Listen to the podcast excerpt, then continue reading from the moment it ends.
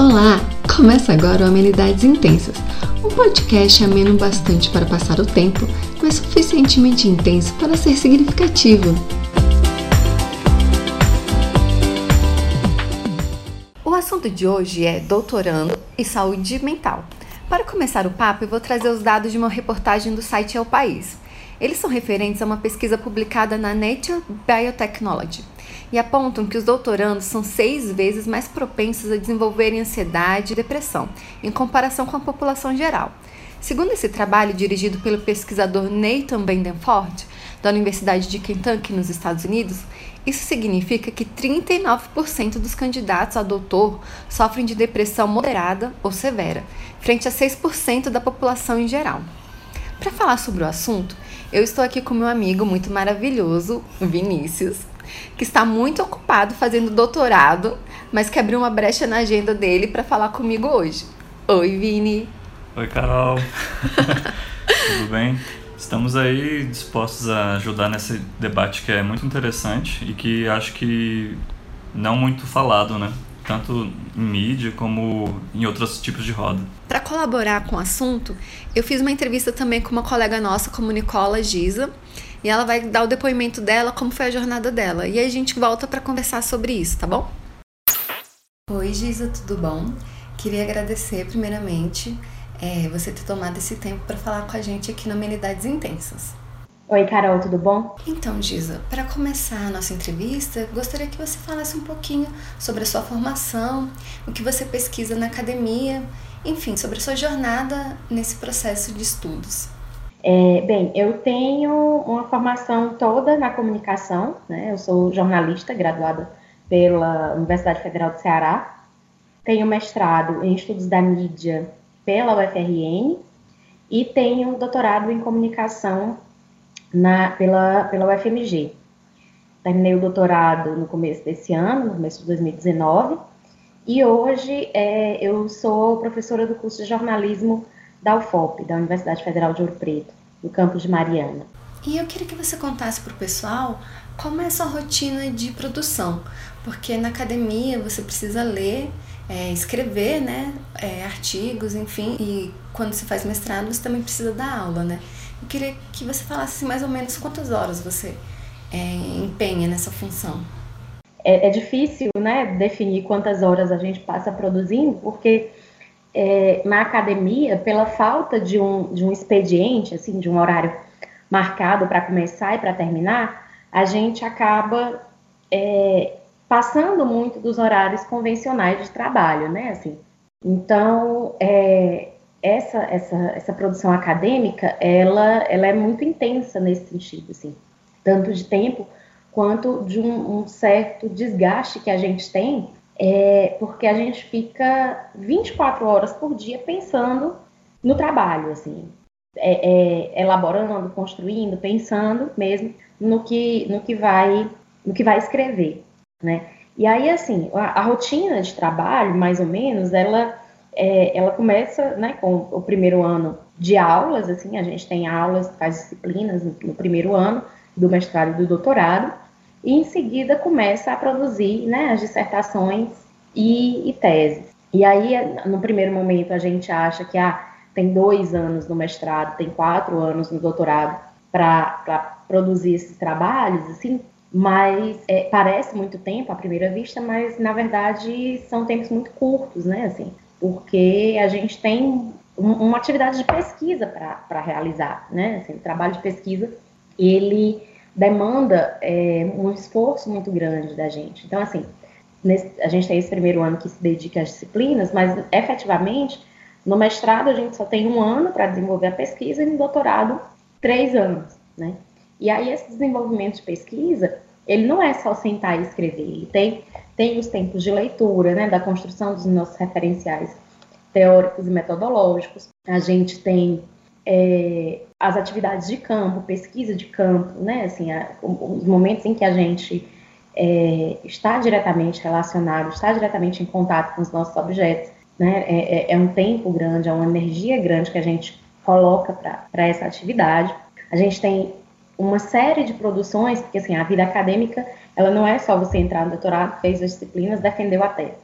é, esse processo todo, né, ele tem, é, ele exige uma série de publicações, de participação em eventos, os momentos em que a gente vai dialogar com outros pesquisadores que têm temas próximos aos nossos, que têm é, é, interesses em comum, que muitas vezes é, contribuem, mas muitas vezes também chegam, né, assim, para atacar os trabalhos e tudo. Então, uhum. É, a gente tem muita é, um trabalho constante de leitura e de escrita, assim, né? É, e aí é difícil dizer assim é, é, um tempo destinado a isso. Eu acho que é, os meus quatro anos de doutorado, eu passei os quatro anos na frente do computador, sentada. Assim. Às vezes a gente está. É, eu trabalhei com poesia de cordel, é, tanto na graduação, como no mestrado, como no doutorado. E aí eu lembro que eu, eu parava para assistir a novela Cordel Encantado e eu não conseguia assistir a novela sem estar tá pensando, sem estar tá fazendo relações da novela com o meu trabalho. A novela não tinha uma relação direta com o meu trabalho, assim, eu não estava estudando a novela. Mas o, o momento que eu parava, que eu pensava que eu ia fazer alguma coisa que não tinha a ver com o trabalho, eu ficava pensando, eu ficava articulando com relação ao trabalho. E aí isso causa um cansaço um, um, mental, assim, muito grande, né? Porque a gente não desliga mesmo. E como era a sua relação com o seu orientador? Bem, é, teve tinha algumas outras algumas outras questões, né? Assim, meu orientador, meu primeiro ano de doutorado, ele não estava em, em Belo Horizonte. Então, eu, em alguns momentos, eu me senti muito sozinha.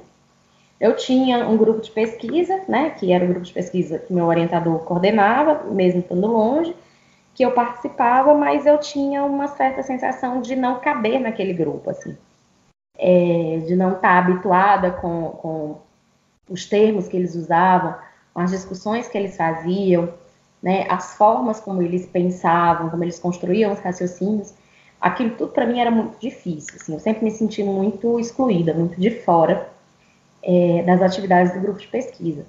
E aí a minha relação com, com os colegas, assim, eu tinha amigas muito próximas que eu fiz no doutorado, que eu fiz na turma, também vieram de fora, que tinham algumas dificuldades parecidas, mas, assim, o que mais, é, é, de certa forma, me, me, me deixava um pouco mais tensa era a sensação de atraso que eu tinha, porque eu percebia que os meus colegas, todos, estavam muito bem familiarizados com, é, com os temas, com as discussões. Os colegas de grupo de pesquisa, que já vinham de graduação, mestrado, alguns já estavam terminando doutorado, e que estavam lá no grupo de pesquisa, estavam mais familiarizados mesmo naturalmente com isso mas a sensação que eu tinha é de que eu estava atrasada, de que eu tinha perdido muito tempo. Então, isso deu uma piorada também, assim. É, mas a minha relação com o meu orientador sempre foi excelente, assim. Ele sempre me deu muito apoio, muita força, assim. Ele sempre entendeu muito essas questões da ansiedade, sempre esteve do meu lado, sempre me deu força, assim. Eu acho que eu tive muita sorte nesse sentido, assim, de ter um orientador tão parceiro como, como foi o meu. Assim. É, e colocando as coisas em perspectiva, você consegue apontar exatamente quando começaram os primeiros sintomas de ansiedade? Olha, é, eu, eu consigo identificar, assim, porque eu tenho um, um marco que foi no, no, meu primeiro ano de doutorado, acho que eu já estava assim com uns três meses, dois, três meses, fazendo disciplina, eu estava fazendo uma disciplina que era muito difícil, que eu não tinha repertório é, anterior especificamente para ela, mas era uma disciplina obrigatória, eu tinha que fazer. Então eu, eu comecei a perceber é, que eu ficava tensa, meu rosto ficava muito tenso e eu comecei a ter espasmos no rosto. E aí isso, assim, foi para mim o marco inicial do transtorno de ansiedade, né? Assim, eu sei que antes disso eu já sofria com enxaqueca relacionada à ansiedade, muitas dores é, é, de cabeça, assim, que vinham do vinham da cervical, sabe? É, que eu sabia que estavam relacionadas à tensão em alguns momentos. É, tinha algumas situações em que eu ficava muito irritada por coisas muito poucas, assim, coisas muito pequenas, e que hoje eu sei que estavam associadas à ansiedade. Mas, assim, o, o momento em que eu percebi que eu precisava procurar ajuda, que eu precisava procurar tratamento, foi nesse momento é, que eu comecei a ter espasmos no rosto, que eu, né, assim, não conseguia controlar, e aí eu ia para aula e eu não conseguia me concentrar na aula porque o meu rosto ficava é, é, tremendo, né? Você é natural de Fortaleza, né? Por ter feito a faculdade é, fora do seu estado, você acha que isso também contribuiu de alguma forma para agravar os sintomas de ansiedade? Bem, é, eu acho que isso contribuiu também, assim, né? É, eu acho que isso não foi a causa, né? Mas está relacionado é, à manifestação do, dos transtornos, porque é o seguinte: saí de casa a primeira vez para fazer o mestrado, depois para fazer o doutorado. Nas duas situações, é, eu saí de casa para estudar, né? E fui e aquilo, aquele estudo, aquela atividade, né? Aquela pós aquelas duas pós-graduações, assim, elas se tornaram a minha vida. Meu cotidiano estava todo relacionado à pós-graduação. Então, assim, não era, é, eu não tinha mais é, uma vida com minha família, com os meus amigos, e dentro dessa vida eu fazia mestrado e doutorado. Né? Tinha um pedaço dessa vida destinado a mestrado e doutorado. Não, eu mudei é, eu mudei de cidade e aí tudo que eu tinha para fazer era o mestrado e o doutorado. Tudo estava relacionado a isso, as amizades que eu fazia, as vezes que eu saía, os assuntos que eu conversava. É, a minha vida passou a ser, né? É, doutor, na época do doutorado, acho que isso foi mais intenso, assim. Minha vida passou a ser o doutorado. E aí isso é, deu uma, uma importância muito grande, porque eu só me relacionava com o doutorado, assim, eu só fazia o doutorado só pensava no doutorado, era, era a única atividade que eu tinha, assim. Então isso deu uma, uma piorada na, na nos sintomas, né, da ansiedade. Você já fazia terapia antes? É, não, eu não fazia terapia, eu não tomava remédio, eu tinha até muito medo de tomar remédio. É, é eu tinha feito, eu já tinha sido professora de uma disciplina prática de jornal laboratório, e a gente trabalhou com questões de saúde mental, assim, e fez muitas atividades relacionadas a, a, a formas alternativas de tratamento, né? Então eu sempre achei que essas outras formas elas fossem suficientes para me ajudar, né, nos momentos de, de transtorno, assim. É, e aí, na verdade, quando começou essa situação, né, dos espasmos no rosto, que eu não conseguia controlar, que eu sabia que eu precisava tomar remédio, antes de ir no psiquiatra, eu fui no neurologista. Porque antes de aceitar o transtorno de ansiedade, eu pensei que eu estava tendo algum transtorno neurológico, assim, né? Coisa dos uhum. espasmos, eu fiquei muito preocupada com isso. É, e aí foi quando eu tomei o meu primeiro, meu primeiro antidepressivo. E aí, é, mas ele me dava muito sono, e aí o sono, nessa situação de ansiedade, por conta do doutorado, nessa lógica produtivista, assim, me deixava mais ansiosa ainda, porque eu achava que eu estava dormindo quando eu devia estar estudando, eu devia estar trabalhando. É, e aí foi quando eu fui no, no psiquiatra a primeira vez, assim. é, eu comecei a pensar nisso, né, como uma situação química mesmo, que eu precisava desse, desse apoio do medicamento, né, mas que o medicamento não ia ser suficiente sozinho, né. E aí eu comecei mesmo a fazer, a fazer terapia. Eu faço terapia, no caso, desde 2016. Mudei de correntes, assim, hoje, hoje é, eu faço análise, né, psicanálise, mas foi realmente nesse momento em que eu percebi que a questão química, eu, que eu não conseguiria controlar essa questão química, né, aí foi quando eu fui realmente procurar ajuda. Entendi. E como você tem se sentido agora? Já que você já concluiu o doutorado, né? Olha, é, é, outra fase, mas a, a, situação de ansiedade ela continua aqui, né? Assim, eu ainda não domino ela. É, eu terminei o doutorado, foi tranquilo, foi feliz, eu estava medicada, estava analisada, estava bem para terminar o doutorado. Hidratada. E, hidratada, sim. Hidratada pode até ser que eu não tivesse tanto, porque eu não bebo muita água, mas agora eu tô. e aí, quando terminou o doutorado, aí começaram outras questões, né? Que era a busca por trabalho, a situação política do país, que não deixa ninguém respirar direito, que não deixa ninguém ter sossego. É um susto. É, todo dia é um susto, todo dia. Aí haja, né, haja medicação. E aí, depois do doutorado, assim que eu terminei o doutorado, eu troquei de, de, de psiquiatra, troquei de remédio também. E agora eu tô me sentindo, assim, sob controle, né? Não, não tô...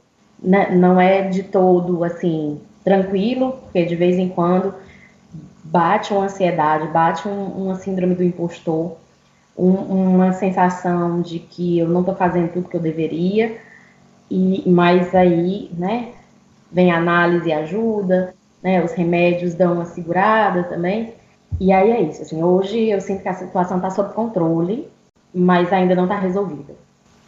Você falou que o seu é, orientador foi muito importante, que ele foi muito generoso com você, né?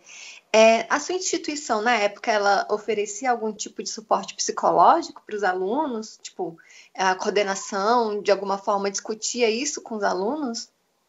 Olha, é, a, a, instituição, o FMG, tinha um setor, né, um setor né, do curso de psicologia que oferecia é, tratamentos terapêuticos assim para a comunidade universitária. Mas, de certa forma, as pessoas não, não sabiam muito, ou não procuravam muito, então acabava que era difícil a gente saber de alguém da, da turma ou do, do programa que tivesse, que tivesse fazendo acompanhamento pela, pela instituição. Né?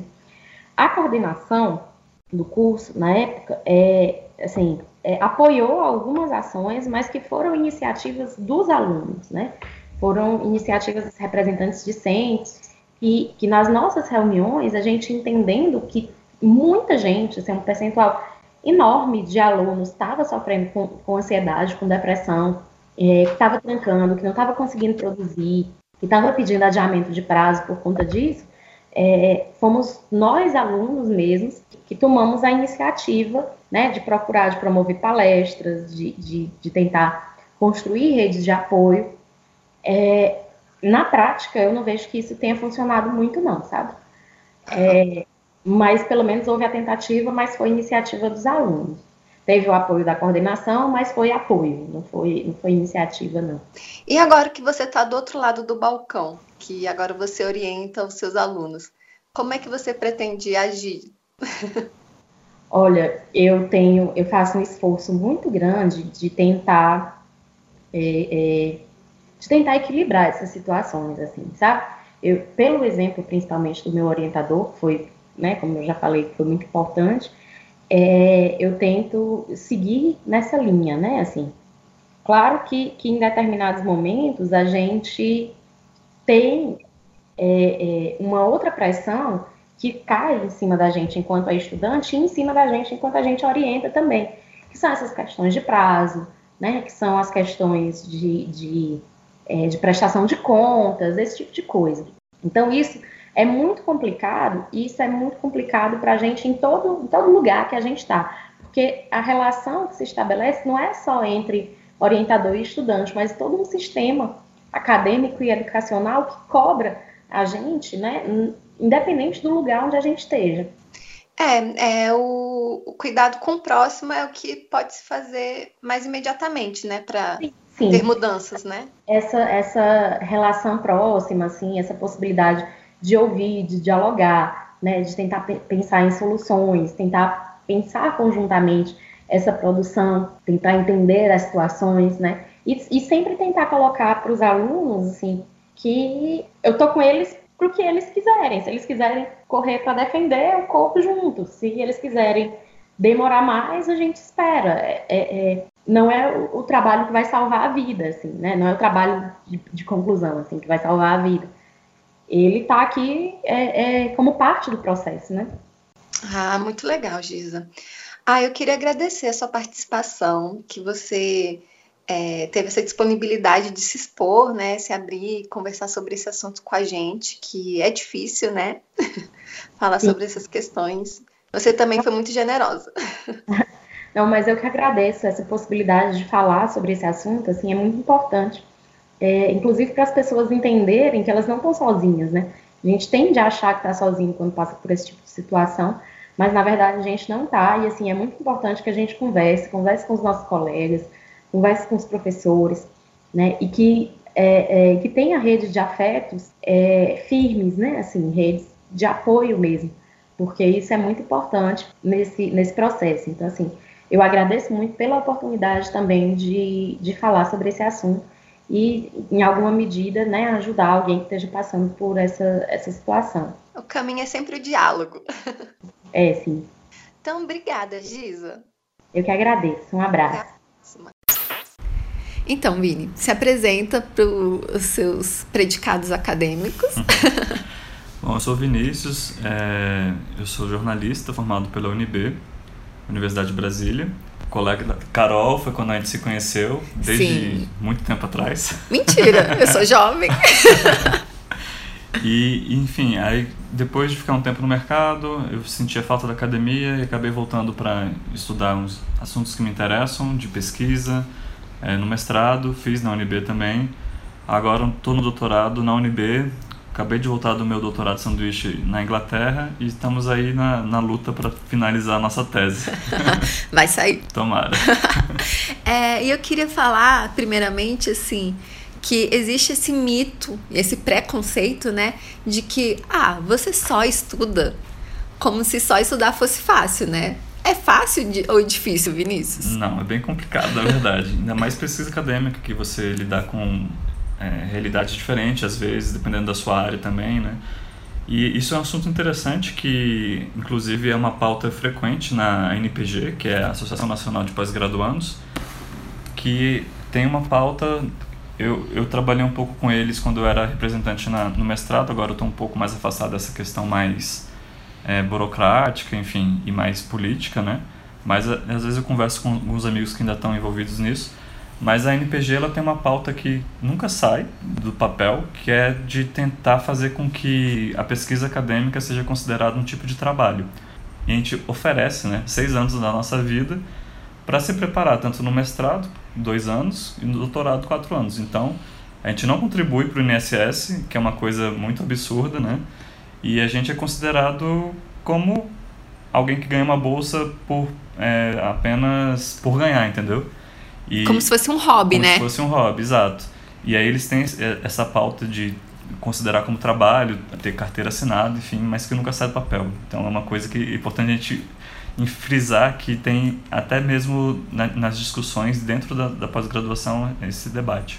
É, eu acho que é a falta de reconhecimento da sociedade é, afeta é, a sua saúde mental no sentido de que as pessoas querem ser reconhecidas, né? Você querem ser valorizadas. Então isso também contribui, né? Nesse bolo de sentimentos e tal. Sim, e, e além disso, eu acho que é uma falta de conhecimento, como você falou, né? É uma falta de conhecimento do que é pesquisar, né?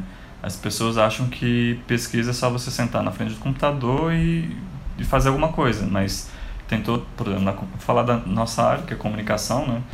A gente tem é, dependendo do seu objeto de pesquisa, você tem que fazer saída de campo, você tem que fazer etnografia, você mistura antropologia com história, com ciência política, com às vezes até mesmo estatística, dependendo do seu conteúdo para fazer quadros, tabelas. Então é uma coisa complexa fazer pesquisa.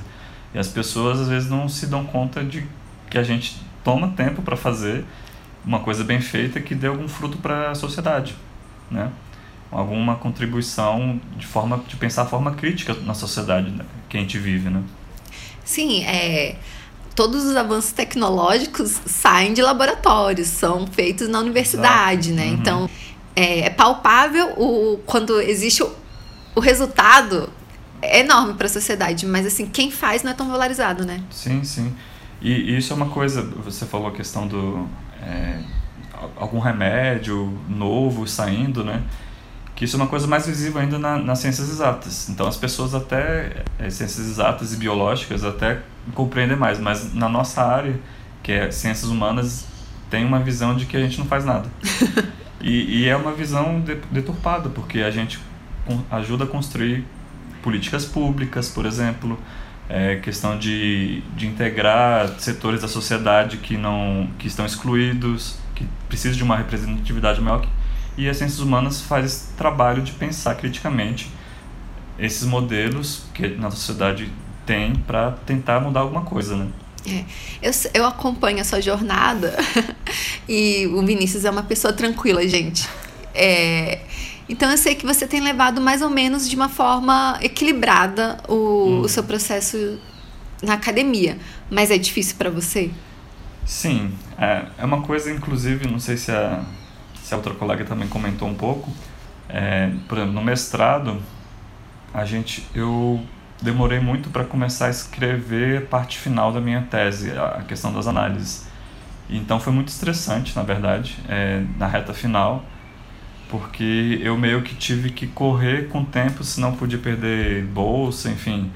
Pra gente... Aí tem questão estrutural da, da pesquisa acadêmica no Brasil, tudo que você tem que apresentar, fazer artigo além de, da sua tese, ajudar a dar aula. Então tem toda uma estrutura que você entrando nela você se sente muito cobrado às vezes e sem muito tempo para fazer da forma que você gostaria, né?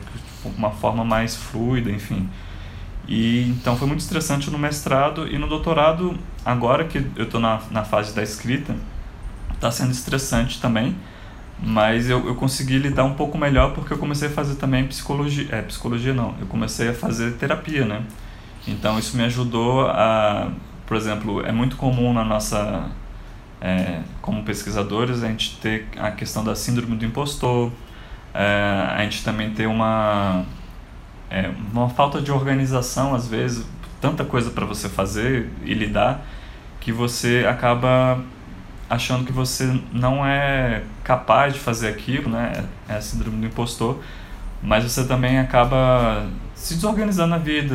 Eu engordei um pouco, por exemplo, você acaba se descuidando um pouco da saúde às vezes. Agora eu estou tentando voltar a, a cuidar mais né, da saúde, fazendo mais exercício, porque você fica muito sentado às vezes também, né? Uhum. Lidando com os dados que, dados que você colheu e escrevendo artigo, preparando aula, às vezes corrigindo trabalho. Então tudo isso você acaba esquecendo de você mesmo, né? E esse esquecer de você mesmo acaba prejudicando a sua saúde mental, que vira uma bola de neve, né? Uhum.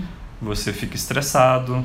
Eu tenho colegas que ficaram literalmente carecas por causa de estresse, de, de, pressão para terminar uhum. trabalhos. Tenho colegas que tiveram síndrome do pânico, é, que realmente tiveram que parar um tempo para se tratar, para tentar melhorar e voltar mais forte para escrever ou para analisar o, os dados, né? Tenho colegas que infelizmente tentaram suicídio, isso é uma questão também muito séria que no jornalismo a gente tem um código de ética que fala que não é para é, divulgar suicídio. Mas, por exemplo, na UNB, a, a gente sabe pelos corredores, até mesmo algumas matérias saem falando que não fala diretamente que foi suicídio, mas a gente dá a entender é, que, é, que foi, né? É. E esse ano, acho que 2018, junto a 2018 e 2019, foram 18 suicídios. É um número enorme, é alto demais. É um, é um absurdo, assim. E isso que a gente saiba, né? Porque tem os, os que não são divulgados, né? É, porque assim, se você não tem um amigo em comum ali, você Exato. não, uhum. não consegue contabilizar exatamente o que está acontecendo. E, e, essa questão dos suicídios mostra muito bem que a academia nem sempre faz bem mentalmente falando, né? Porque essa questão do sistema, das pressões, né? Às vezes você está estudando uma coisa que você não. Você entra muito novo na faculdade, né? Geralmente hoje em dia você entra com 17, tem, tenho amigos que entraram com 16 anos. Uhum. E você não sabe muito bem o que você quer, né? E, e tem toda essa pressão de você tem que saber o que você quer já, desde cedo. E isso vai atrapalhando a sua saúde mental, né? É, eu costumo dizer que eu acho que quando você entra na universidade é meio que um cheque em branco que você assina. Hum. Porque a gente não tem esse contato com a academia durante a época do ensino médio, a gente só quer entrar. E aí você acha assim, ah, eu quero fazer geografia. E, por exemplo, você não sabe que na a UNB, por exemplo, é especializada em sismologia, não sei o quê, não sei o quê. Mas o que você queria estudar era geografia política. E isso teria que ser outra universidade em outro, outra cidade tal, que você deveria se assim, encaminhar. E você vai descobrir isso no meio do curso. E para você conseguir sair dali, mudar. Então, isso, eu acho que vai. É um acúmulo de, frustra de mini frustrações que você vai tendo. E que você, como tem que apresentar algum resultado, começar a trabalhar logo, uhum. você acaba aceitando, internalizando que é, isso é normal, assim, é. que não, tá todo mundo seguindo o fluxo, então eu vou continuar aqui uhum. no fluxo. Você acaba se deixando levar pela vida, né?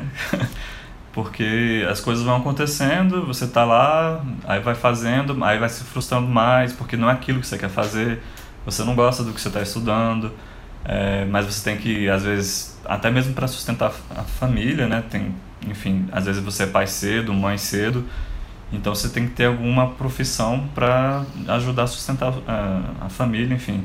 E aí você acaba se frustrando de uma forma que a sua saúde mental é, é prejudicada, né?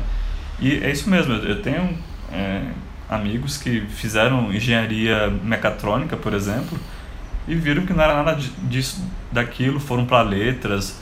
Eu tenho um outro conhecido que fazia música, estava quase formando em música, é, formando música, não, história, desculpa. Formando história, largou tudo e foi fazer música. Foi ser pianista, super bem sucedido hoje em dia. Porque são as pessoas corajosas, né? Exato. Que tem e nem assim. todo mundo faz isso, né? Não, é difícil ter, é. se impor na vida, né? Porque assim, não, aqui é o meu limite, agora eu quero fazer isso, vou é. seguir. É muito difícil, nem todo mundo tem essa. Dar esse limite de isso não é o que eu quero para minha vida e saber fazer um, um dar um passo à frente para ter essa mudança é muito difícil. Por isso que eu acho que é importante ter programas dentro da universidade que deem suporte para os estudantes, né? Porque, como eu falei, a gente entra muito cedo às vezes e, e é jogado num sistema que é, é, muito brutal, eu acho. Porque a academia ainda. É, tudo, que, tudo isso que a gente está falando. É, enfim, tem as coisas boas. Eu tô, eu tô indo por um lado mais negativo, talvez, por causa de. Crítico, né? É. A gente está falando de situações e, críticas agora, é, né? Exato. Justamente para que é um assunto que às vezes fica deixado de lado, né? E inclusive na UNB tem, eu sei que tem um, um grupo, um núcleo de, de, da psicologia, eu não sei se a psiquiatria trabalha junto com, com isso, que dá suporte aos estudantes, só que aos estudantes, professores, só que é comunidade é, também, comunidade, né? Comunidade, é. Só que é muito pouco divulgado. É. Então, e tem muito é, como trabalham com voluntários, às vezes é insuficiente também o próprio serviço deles para a comunidade, né? Então é uma coisa que a reitoria, os, os programas teriam que se preocupar mais, que eu acho que seria interessante. Né? É, eu como palpiteira, eu acho que o ideal seria que no dia lá da coordenação pedagógica houvesse um, a UNB parasse um dia e falasse não, hoje nós vamos dar treinamento para todos os professores que orientam. Sim, sim.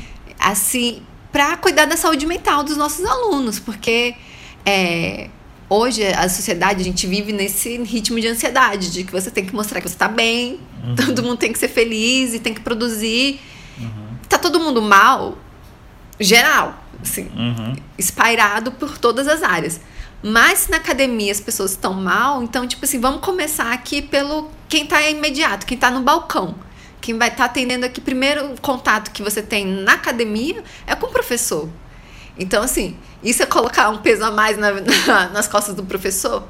É, mas se todo mundo dividir, uhum. fica mais fácil, né? Sim, sim. E até mesmo, é, às vezes a gente esquece que o professor também é não é uma máquina, né? Não. Então ele precisa, às vezes, desse tratamento para também se auto analisar, analisar né? né? Então isso é muito importante. Porque o professor, vamos pensar, que as pessoas acham que o professor também só dá aula. é, é a mentalidade, né? Infelizmente a nossa sociedade pensa assim, né? Mas professor o quê? Dá aula, é, tem projetos de pesquisa de extensão, tem que corrigir trabalho. Então, além da, da hora-aula que ele ganha, ele tem que trabalhar em casa. Então, ele trabalha mais do que o salário condiz, né? Então, tudo isso é estressante, né? É, é um, é um... O nosso sistema está dentro de, um, de uma questão cíclica que você vai se estressando, né? Então, ter, ter esses, esses essas iniciativas de dar auxílio para o professor, para o aluno, acho que é de extrema importância que deveria ser mais é, visibilizada, acho. E, inclusive, se você pensar é, um professor de uma forma mais ampla, os próprios mestrandos e doutorandos também precisam dar aula. Às vezes, quando você é bolsista, às vezes não, com certeza. Você, para ser bolsista, isso as pessoas às vezes não sabem, né? Você tem que dar aula ou então, é, que a gente chama, pelo menos na, Universidade de Brasília, de ensino orientado, dividir uma disciplina com algum professor. Então, você, desde, desde cedo, você também vai trabalhar com os alunos. Então, é importante os próprios é, pesquisadores também terem esse contato né, com técnicas de psicologia, terapeutas, enfim, para se cuidar e cuidar dos alunos também. Né? É, porque um pedagogo, né, é, é, é isso, né, é, um, uhum. é uma, um, que não considera só vomitar informação, né, ele trabalha o crescimento do aluno. Sim. Que é... é a questão da sensibilidade, da humanização da pesquisa, né? não somos máquinas, né? Não. Então, o fato de não, são, não sermos máquinas, a gente tem que pensar de trabalhar como humanos, né? Trabalhar, de ter essa, essa visão de que somos falíveis, precisamos de ajuda às vezes para dar continuidade ao que a gente está fazendo. Né? É, nessa matéria do El País, né, que se baseia na pesquisa, eles comentam muito a importância do orientador, né, nesse, nesse, nesse mecanismo de deixar um, um, orientando bem ou deixar ele mal. Então, uhum. nos corredores a gente ouve muito a reclamação sobre o orientador ali tá crucificando uhum. o, o orientando. E como é que você tem notícias sobre isso? Então, é, sobre, sobre a questão do, da importância do orientador, obviamente, porque como a gente está inserido dentro de uma lógica que é, você pensa muito em produção, produção, produção, produção, produção, produção, e às vezes você não tem tempo, é o que eu falei, é, é uma coisa muito corrida, né? Você tem que é, dar aula, você tem que é, se sustentar, às vezes, quando você não é bolsista, você tem que trabalhar por fora. Então. Uhum isso atrapalha na sua produção acadêmica. Então, tem, são muitos fatores, né? E o orientador é fundamental porque ele vai ser essa ponte de que vai do seu trabalho com, com a sua sanidade também. É, vai ter os momentos que vai ter que ser mais rígido, obviamente, para você conseguir dar conta dos deadlines, do que você tem que fazer para todas as a listinha que você tem que fazer para ser qualificado como mestre ou doutor, né? E tem uns momentos que ele fala: olha, é, dá uma relaxada, tenta ler, ler uma coisa um pouco mais leve. Depende também dos assuntos, né? tem assuntos que são muito pesados, é. tem gente que lidar, tem que lidar com questões muito complexas da sociedade que até isso, né, dependendo do seu objeto, influi influem diretamente em você. É, né? porque se é, é um objeto que dá muita desesperança, você se contamina exato, com aquela. Exato. Você vai ter, se deparando com a realidade, e realidade, isso dói também, né? Pois é, e, e você fica. De... Aí entra a questão da depressão também, né? Outras formas. Oh, a depressão tá sempre em vários. Flertando, é, né, ali. Em vários momentos pode entrar, né? Então, o papel do orientador é fundamental justamente por isso, para ele dar um, um passo, é, contrabalancear essas, essas questões de sistema e questões pessoais mesmo. Dentro do, da sua própria pesquisa, você pode virar pai, você pode ter problema de saúde na família muito grave. E isso tudo destabiliza você. E as pessoas têm que entender, de novo, não somos máquinas, então tudo isso influencia na e Burocraticamente, quando você é bolsista, você tem que entregar, né? Então você Exato. não pode mudar de orientador porque você está na, na, pesquisa. Tem umas amarras também do mecanismo, né? Sim, sim. E, e essa questão do orientador, às vezes, tem os problemas com os orientadores, né? Se você pensar bem. Eu tenho, é, conheço casos que a, a pessoa teve que é, deixar, deixar de se orientando, orientando por causa de questões de preconceito, misoginia, ou seja, o santo não bateu. Então, isso também estressa você, porque você tem que entrar com um processo burocrático, aí o professor fica em cima de você, aí todo o sistema fala, por que você está querendo mudar? E você fala, não, mas é porque eu não estou me dando bem, mas tudo isso...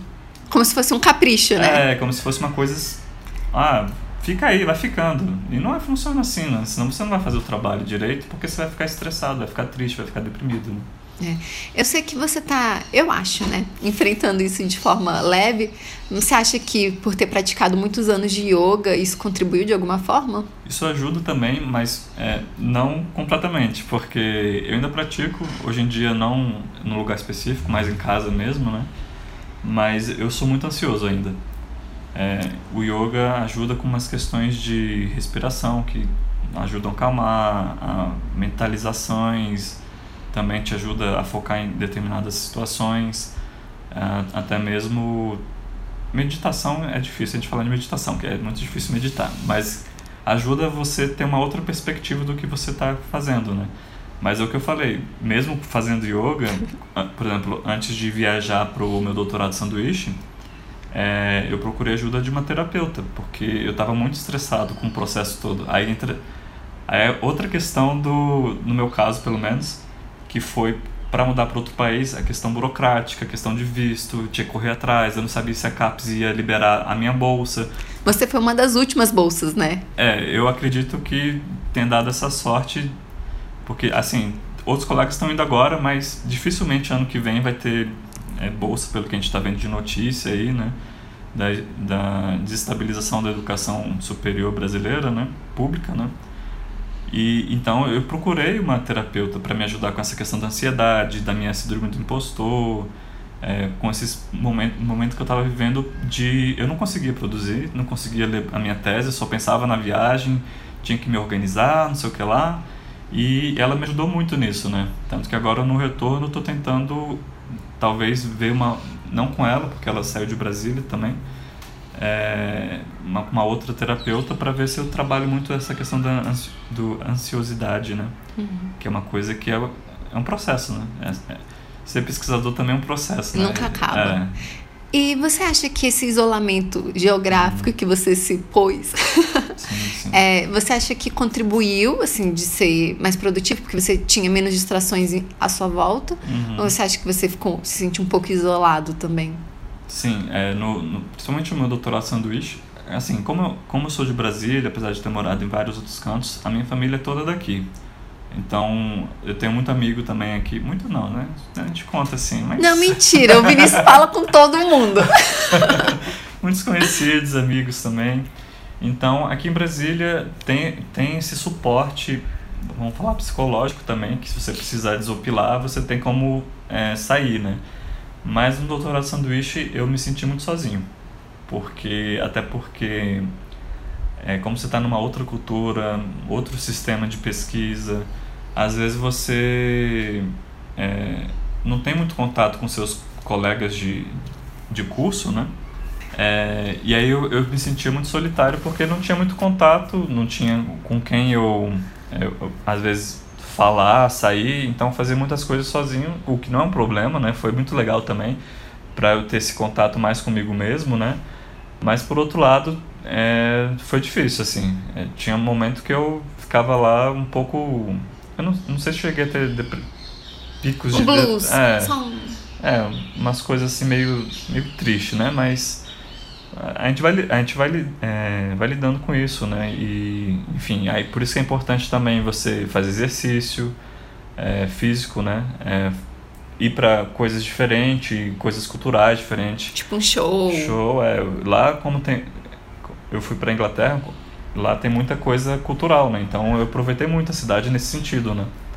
Nem sempre eu ia acompanhado de amigos, mas é, dava um jeito de, de sair, né? E tentei fazer academia também, para não para me ajudar também. É aquela questão, corpo são, mente sã, né? É.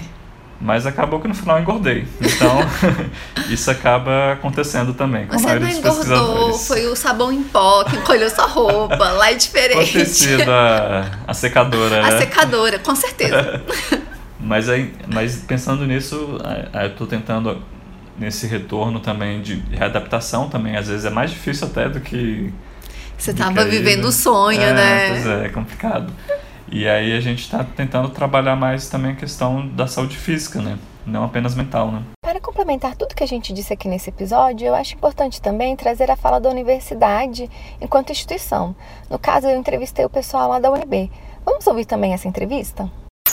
É, eu estou aqui na Diretoria de Atenção à Saúde da Comunidade Universitária, na Universidade de Brasília, UNB, eu vou conversar aqui com a Júlia Chamusca e a professora Larissa Polejac sobre essa questão da auxílio à saúde mental dos discentes e docentes daqui da instituição, não é isso? E os técnicos também, toda a comunidade. Queria que você se apresentasse para os ouvintes. Então, meu nome é Larissa Polijac, sou professora do Instituto de Psicologia da Universidade de Brasília, do Departamento de Psicologia Clínica e desde abril eu estou respondendo pela Diretoria de Atenção à Saúde da Comunidade Universitária, que é uma diretoria vinculada ao Decanato de Assuntos Comunitários. E você? Eu sou Júlia, eu sou psicóloga escolar da UNB, sou servidora e desde setembro, eu acho que oficialmente, eu sou responsável pela Coeduca, que é a coordenação de articulação da comunidade educativa que faz parte da DAZU. Ah, sim, interessante. E há quanto tempo existe essa diretoria? Então, a da Azul ela foi criada, né? É, o, o, nosso decano é o professor Heleno Costa, ele assumiu o decanato mais ou menos em fevereiro e a da Azul foi criada como diretoria em abril mas a gente estava esperando a reacomodação né, das pessoas para a criação da, da estrutura da DASU, porque é uma, uma diretoria que foi criada no meio da gestão, né, então a gente não tinha equipe, não tinha espaço físico, e para compor a DASU a gente recebeu equipes de outros setores da universidade. Então é, a gente conta de fato né, a existência da DASU a partir de agosto, que foi quando a gente começou a receber as equipes e semestre passado a gente trabalhou com as equipes na construção da proposta da DASU. Então foi uma proposta também coletiva. É, e por que a instituição percebeu a necessidade de oferecer suporte à comunidade? Então, a, a Universidade de Brasília, ela tem uma preocupação muito grande com o bem-estar das pessoas, não é? é? Não só dos alunos, mas dos servidores, é, tanto docentes quanto técnicos. E a partir dessa preocupação, é, no, em 2016 mais ou menos, Teve um evento aqui na universidade promovido pela Faculdade de Saúde, a FS. É um evento de um encontro internacional de universidades promotoras da saúde. Então, esse é um, um movimento internacional, são vários países que têm essa preocupação e é uma preocupação que veio pela própria Organização Mundial de Saúde. Então, a UNB, como UNB inteira, não só a FS, entrou nessa rede de universidades promotoras da saúde em 2018. Então, a nossa criação faz parte desse movimento, do movimento da UNB assinar como parte da rede de universidades promotoras da saúde.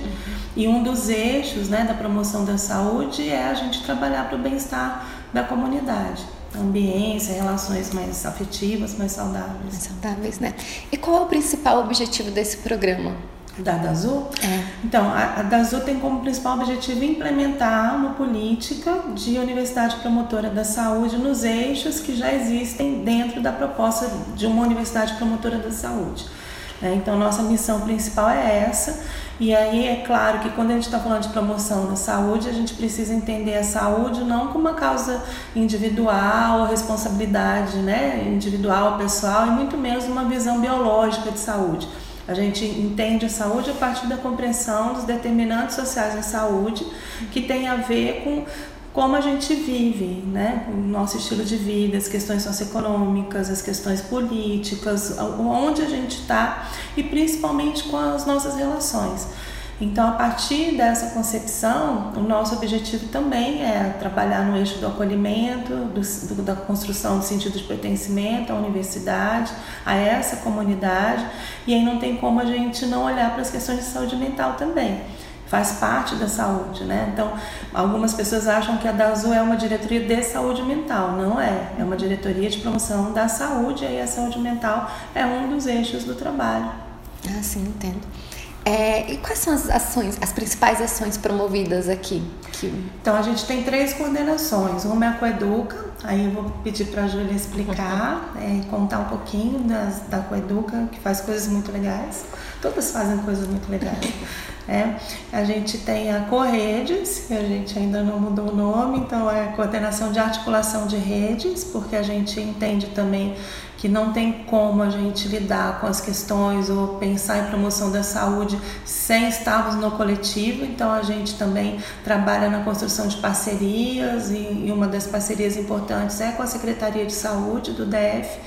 Então, a partir dessa parceria, a gente tem aqui é, terapeutas comunitários, né, que, que são da Gerência de Práticas Integrativas em Saúde, da GERPIS.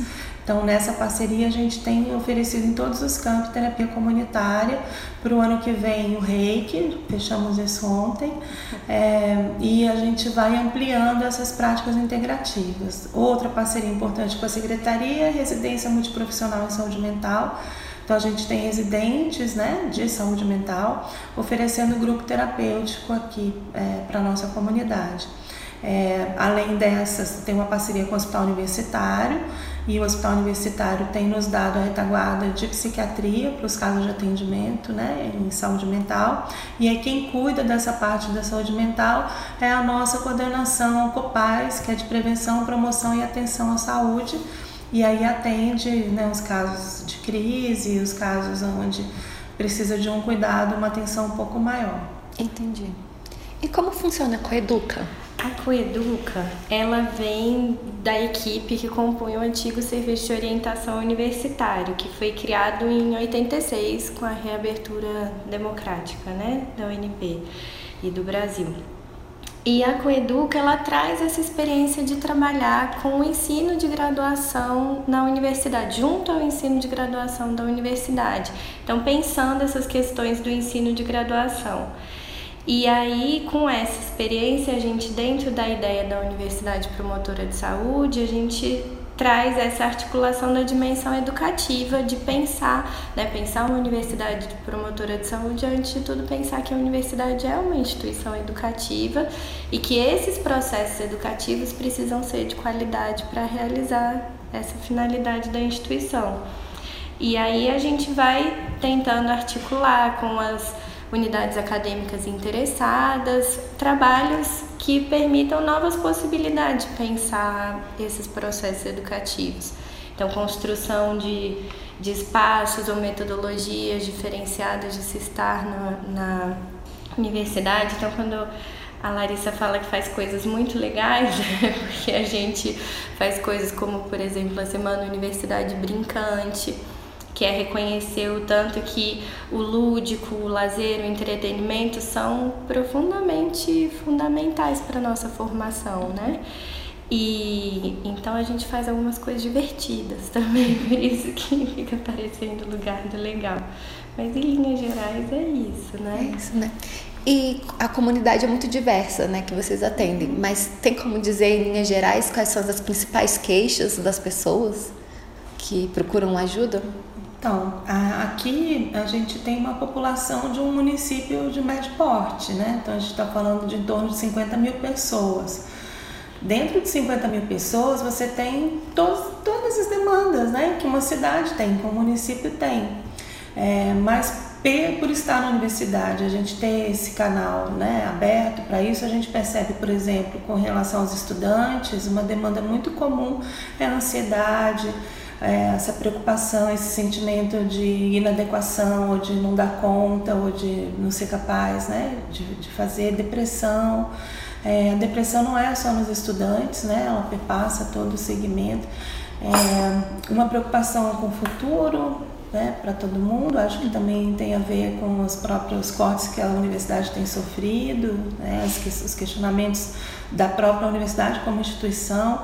Isso nos afeta a todos, né, porque é um lugar que, que é do nosso coração. Assim, a gente está aqui, quem estudou aqui, é, como eu fui aluna da UNB, a Júlia também, a gente segue trabalhando para fazer dessa universidade um lugar cada vez melhor para todo mundo, mais aberto, mais cuidadoso, mais acolhedor. Mais acolhedor, né? E vocês têm os dados de quantas pessoas foram atendidas desde a então, instituição? É, de agosto para cá, é, eu tenho dado de uma coordenação só, que é essa que tem feito o atendimento para é, mais voltado para as questões de saúde mental a gente teve uma média de 550 atendimentos, né? Desses, é, alguns mais voltados para crises mesmo, de ansiedade, outros mais voltados para depressão. Então a gente tem atendido bastante gente, assim. É, e tem é, ideia de, é, por exemplo, fazer um workshop para os professores, porque Sim. eles são os que estão lá na, no balcão, né, atendendo Sim. os alunos mais próximos, para eles conseguirem Sim. melhor acolher as pessoas. Tem, tem. Essa é uma das ações que a gente vai fazer em fevereiro. Então é importante entender que a da Azul ela olha para toda a comunidade. Então, para os estudantes, tanto de graduação quanto de pós, para os servidores, tanto docentes quanto técnicos administrativos terceirizados. Então, a gente não faz só coisas para estudantes, a gente também tem que ir vendo quais são as demandas e as necessidades dos outros setores. Então, uma das coisas que a gente fez foi muita escuta, né, esse semestre, de várias unidades acadêmicas, de vários professores, para a gente também entender um pouco o que, que é preciso né, para cada um, como é que a gente pode estar melhor junto. Uma das ações que a gente vai fazer agora em fevereiro é uma parceria com o CVV, Centro de Valorização da Vida, para a gente fazer um curso de escuta acolhedora né, para servidores, tanto professores quanto técnicos, para que a gente também entenda que o acolher é do humano, o acolher não é do especialista. Então a gente não precisa de um psicólogo em cada esquina para que a gente possa ouvir uma pessoa, possa estar com essa pessoa em relação, possa tentar entender como que pode ajudar, o que pode ser feito. E muitas das queixas que chegam são relacionadas a essa falta de acolhimento, a ter tentado buscar uma informação e não ter sido bem recebida, ou tentado explicar o que estava acontecendo e não ser bem compreendido. Então, uma das ações que a gente vai fazer é essa para a universidade toda, e a gente abriu já é, uma lista né, de pessoas interessadas que se colocaram muito disponíveis para fazer esse curso. Então, no ano que vem, a gente vai ter isso praticamente ao longo do ano, que é esse, um curso de escuta acolhedora, para eu saber pelo menos o que não dizer para uma pessoa, né? Ou como posso escutar melhor aquilo que, que vai chegando para mim. Ah, excelente. E em caso de necessidade, como estudante, o, é, o docente ou o pessoal do técnico deve proceder? Quais são os canais para pedir ajuda? Então, nosso e-mail é dazul.unb.br. A gente tem aqui o telefone da secretaria também. Então, às vezes a pessoa não sabe para onde ir ou o que procurar, pode ligar para nós que a gente explica. Né? Se for demandas relacionadas às questões né, acadêmicas, né, relacionadas à comunidade educativa, podem procurar a Coeduca, vou dar os telefones, né, daqui deixa eu achar só. Uhum. É, e se for para atendimento, é lá no HB que a gente tem atendido. E, mas é, a gente tem priorizado os casos que vêm via coordenação dos cursos, porque a gente também entende a importância de que o curso esteja mais sensível para o que está acontecendo e se corresponsabilize pelo cuidado dessa pessoa que é parte desta comunidade. Né? Então a gente tem, tem buscado cada vez mais fazer parcerias e trabalhar coletivamente, né? É, então os coordenadores é, eles podem caminhar. Podem, eles já têm feito isso bastante e a gente também está sempre à disposição para qualquer orientação, para fazer planejamento conjunto com as unidades acadêmicas, porque é isso, cada unidade é uma realidade. Uhum e tem seus recursos já. E demandas, né? Demandas específicas e tem coisas muito boas já acontecendo. Então, uma das ações que a DASU tem feito é um mapeamento junto com bolsistas. A gente tem é, 57 bolsistas da assistência estudantil trabalhando conosco, divididos em diferentes eixos de trabalho, e um dos eixos de trabalho é justamente o mapeamento dos espaços de cuidado e das práticas de acolhimento que já acontecem porque no ano que vem, se tudo correr bem, a gente quer fazer um encontro para a gente compartilhar essas boas práticas e para a universidade se conhecer melhor e, e, ver que tem muita coisa boa que já acontece aqui. É, então, da Coeduca, qual é o número de telefone? 3107-6375. Ok. É. E para atendimento no HUB? É, é, na, na Copaz, né, que funciona no HUB 3340-2314. E para tirar qualquer dúvida aqui com a secretaria 3107-2305. Ah, então excelente, gente. Muito obrigada pelo tempo de vocês.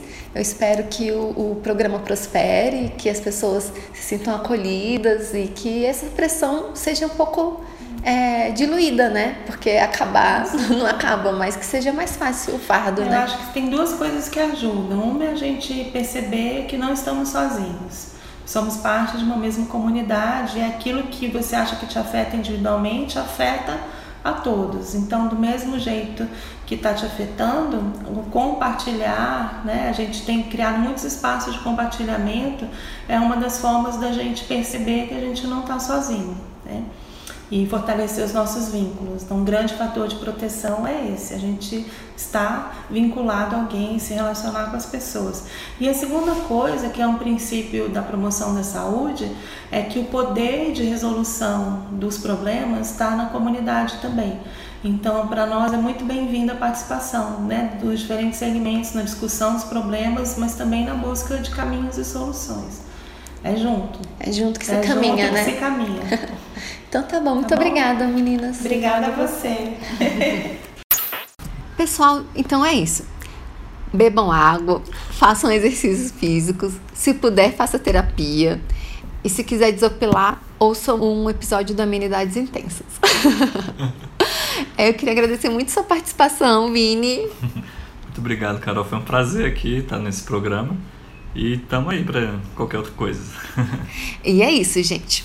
Se você gostou desse episódio, compartilhe. E para trocar uma ideia comigo, siga a Amenidade nas redes sociais. Até a próxima!